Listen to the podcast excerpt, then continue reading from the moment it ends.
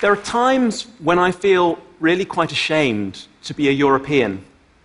In the last year, more than a million people arrived in Europe in need of our help, and our response, frankly, has been pathetic. There are just so many contradictions. We mourn the tragic death of two year old Aylan Kurdi, and yet, since then, more than 200 children have subsequently drowned in the Mediterranean. We have international treaties that recognize that refugees are a shared responsibility. And yet, we accept that tiny Lebanon hosts more Syrians than the whole of Europe combined. We lament the existence of human smugglers, and yet we make that the only viable route to seek asylum in Europe. We have labor shortages, and yet we exclude people who fit our economic and demographic needs from coming to Europe. We proclaim our liberal values in opposition to fundamentalist Islam, and yet we have repressive policies that detain child asylum seekers, that separate children from their families, and that seize property from refugees. What are we doing? How has the situation come to this that we've adopted such an inhumane response to a humanitarian crisis? I don't believe it's because people don't care, or at least I don't want to believe it's because people don't care. I believe it's because our politicians lack a vision a vision for how to adapt an international refugee system created over 50 years ago for a changing and globalized world. And so, what I want to do is take a step back and ask two really fundamental questions. The two questions we all need to ask. First, why is the current system not working? And second, what can we do to fix it? So, the modern refugee regime was created in the aftermath of the Second World War by these guys. Its basic aim is to ensure that when a state fails, or worse, turns against its own people, people have somewhere to go, to live in safety and dignity until they can go home. It was created precisely for situations like the situation we see in Syria today. Through an international convention signed by 147 governments, the 1951 Convention on the Status of Refugees, and an international organization, UNHCR, states committed to reciprocally admit people onto their territory who flee conflict and persecution. But today, that system is failing. In theory, refugees have a right to seek asylum. In practice, our immigration policies block the path to safety. In theory, refugees have a right to a pathway to integration or return to the country they've come from. But in practice, they get stuck in almost indefinite limbo. In theory, refugees are a shared global responsibility. In practice, geography means that countries proximate to conflict take the overwhelming majority of the world's refugees. The system isn't broken because the rules are wrong, it's that we're not applying them adequately to a changing world. And that's what we need to reconsider. So, I want to explain to you a little bit about how the current system works. How does the refugee regime actually work? But not from a top down institutional perspective, rather from the perspective of a refugee. So, imagine a Syrian woman. Let's call her Amira. And Amira, to me, represents many of the people I've met in the region. Amira, like around 25% of the world's refugees, is a woman with children. And she can't go home because she comes from this city that you see before you, Homs, a once beautiful and historic city, now under rubble. And so Amira can't go back there. But Amira also has no hope of resettlement to a third country because that's a lottery ticket only available to less than 1% of the world's refugees. So Amira and her family face an almost impossible choice. They have three basic options. The first option is that Amira can take her family to a camp. In the camp, she might get assistance. But there are very few prospects for Amira and her family. Camps are in bleak, arid locations, often in the desert. In the Zaatari refugee camp in Jordan, you can hear the shells across the border in Syria at night time. There's restricted economic activity. Education is often of poor quality. And around the world, some 80% of refugees who are in camps have to stay for at least five years. It's a miserable existence.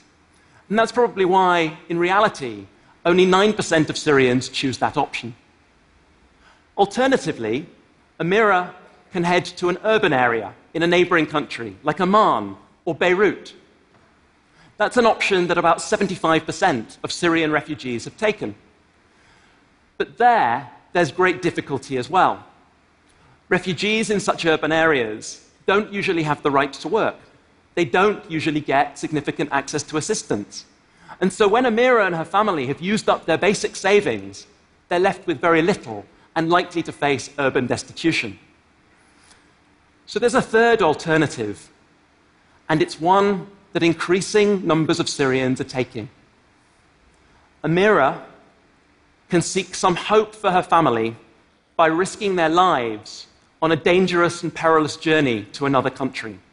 And it's that which we're seeing in Europe today.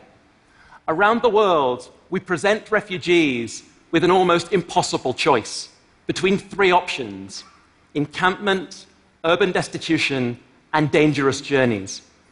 For refugees, that choice is the global refugee regime today.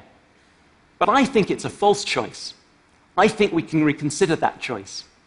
The reason why we limit those options is because we think that those are the only options that are available to refugees, and they're not.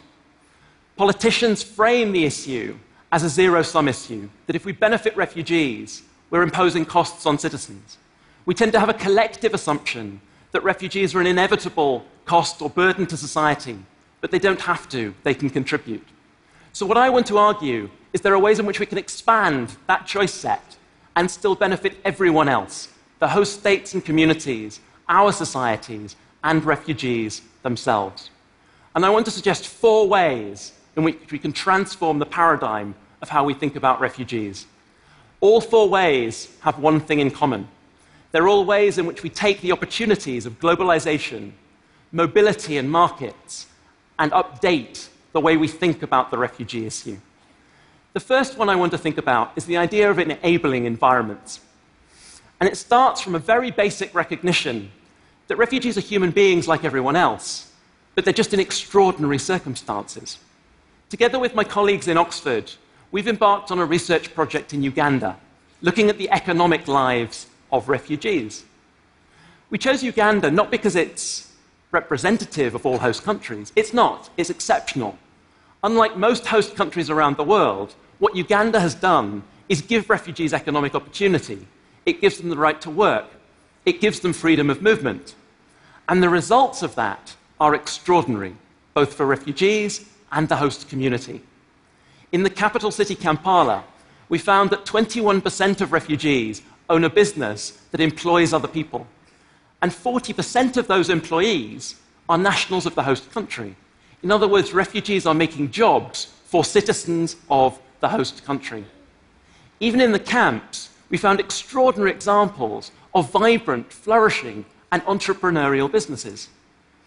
For example, in a settlement called Nakivale, we found examples of Congolese refugees running digital music exchange businesses. We found a Rwandan who runs a business that's available to allow the youth to play computer games on recycled games consoles and recycled televisions.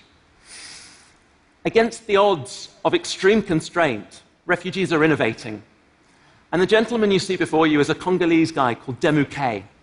Demuke arrived in the settlement with very little, but he wanted to be a filmmaker. So, with friends and colleagues, he started a community radio station.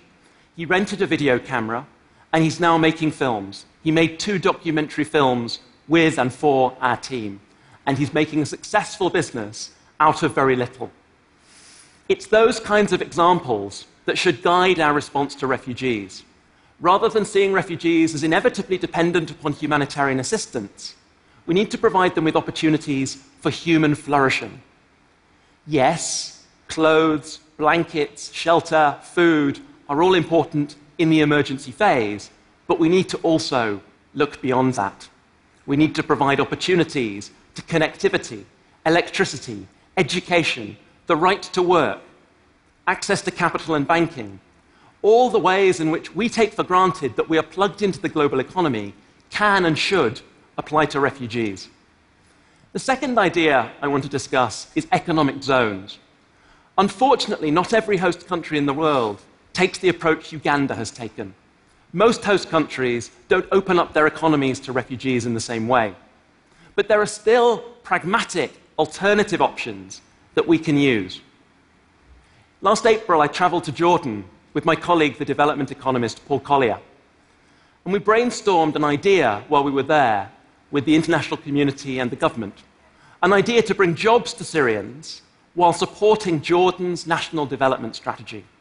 The idea is for an economic zone, one in which we could potentially integrate the employment of refugees alongside the employment of Jordanian host nationals.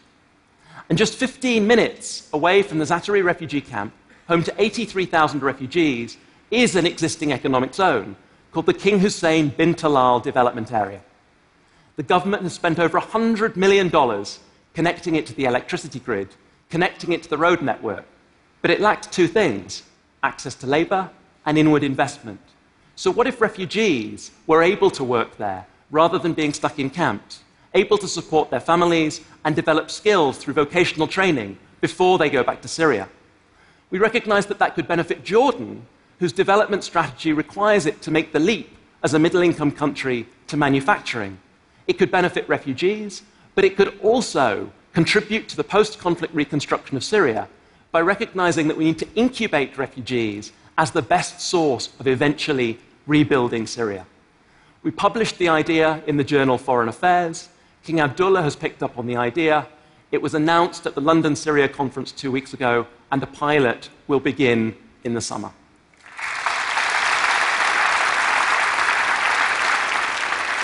The third idea that I want to put to you is preference matching between states and refugees to lead to the kinds of happy outcomes you see here in the selfie featuring Angela Merkel and a Syrian refugee. What we rarely do is ask refugees what they want, where they want to go.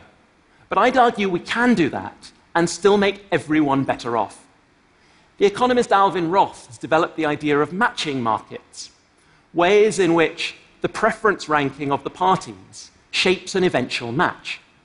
My colleagues Will Jones and Alex Teytelboym have explored ways in which that idea could be applied to refugees, to ask refugees to rank their preferred destinations, but also allow states to rank the types of refugees they want on skills criteria or language criteria and allow those to match. Now, of course, you'd need to build in quotas on things like diversity and vulnerability but it's a way of increasing the possibilities of matching. The matching idea has been successfully used to match, for instance, students um, with university places, to match kidney donors with patients, and it underlies the kind of algorithm that exists on dating websites. So, why not apply that to give refugees greater choice? It could also be used at the national level, where one of the great challenges we face is to persuade local communities to accept refugees. And at the moment, in my country, for instance, we often send engineers to rural areas and farmers to the cities, which makes no sense at all. So, matching markets offer a potential way to bring those preferences together and listen to the needs and demands of the populations that host and the refugees themselves. The fourth idea I want to put to you is of humanitarian visas. Much of the tragedy and chaos we've seen in Europe was entirely avoidable it stems from a fundamental contradiction in Europe's asylum policy, which is the following that in order to seek asylum in Europe, you have to arrive spontaneously by embarking on those dangerous journeys that I described. But why should those journeys be necessary in an era of the budget airline and modern consular capabilities? They're completely unnecessary journeys, and last year they led to the deaths of over 3,000 people on Europe's borders and within European territory. If refugees were simply allowed to travel directly and seek asylum in Europe, we would avoid that. And there's a way of doing that through something called a humanitarian visa that allows people to collect a visa at an embassy or a consulate in a neighboring country and then simply pay their own way through a ferry or a flight to Europe. It costs around 1,000 euros to take a smuggler from Turkey to the Greek islands. It costs 200 euros to take a budget airline from Bodrum to Frankfurt. If we allowed refugees to do that, it would have major advantages. It would save lives, it would undercut the entire market for smugglers, and it would remove the chaos we see from Europe's front line in areas like the Greek islands. It's politics that prevents us doing that rather than a rational solution. And this is an idea that has been applied. Brazil has adopted a pioneering approach where over 2,000 Syrians have been able to get humanitarian visas, enter Brazil, and claim refugee status on arrival in Brazil. And in that scheme, every Syrian who's gone through it has received refugee status and been recognized as a genuine refugee. There's a historical precedent for it as well. Between 1922 and 1942, these Nansen passports were used as travel documents to allow 450,000 Assyrians, Turks, and Chechens to travel across Europe and claim refugee status elsewhere in Europe. And the Nansen International Refugee Office received the Nobel Peace Prize in recognition of this being a viable strategy. So, all four of these ideas that I've presented you are ways in which we can expand Amira's choice set. They're ways in which we can have greater choice for refugees beyond those basic, impossible three options I explained to you and still leave others better off. In conclusion, we really need a new vision, a vision that enlarges the choices of refugees but recognizes that they don't have to be a burden. There's nothing inevitable about refugees being a cost. Yes, they are a humanitarian responsibility, but they're human beings with skills, talents, aspirations, with the ability to make contributions if we let them. In the new world, migration is not going to go away.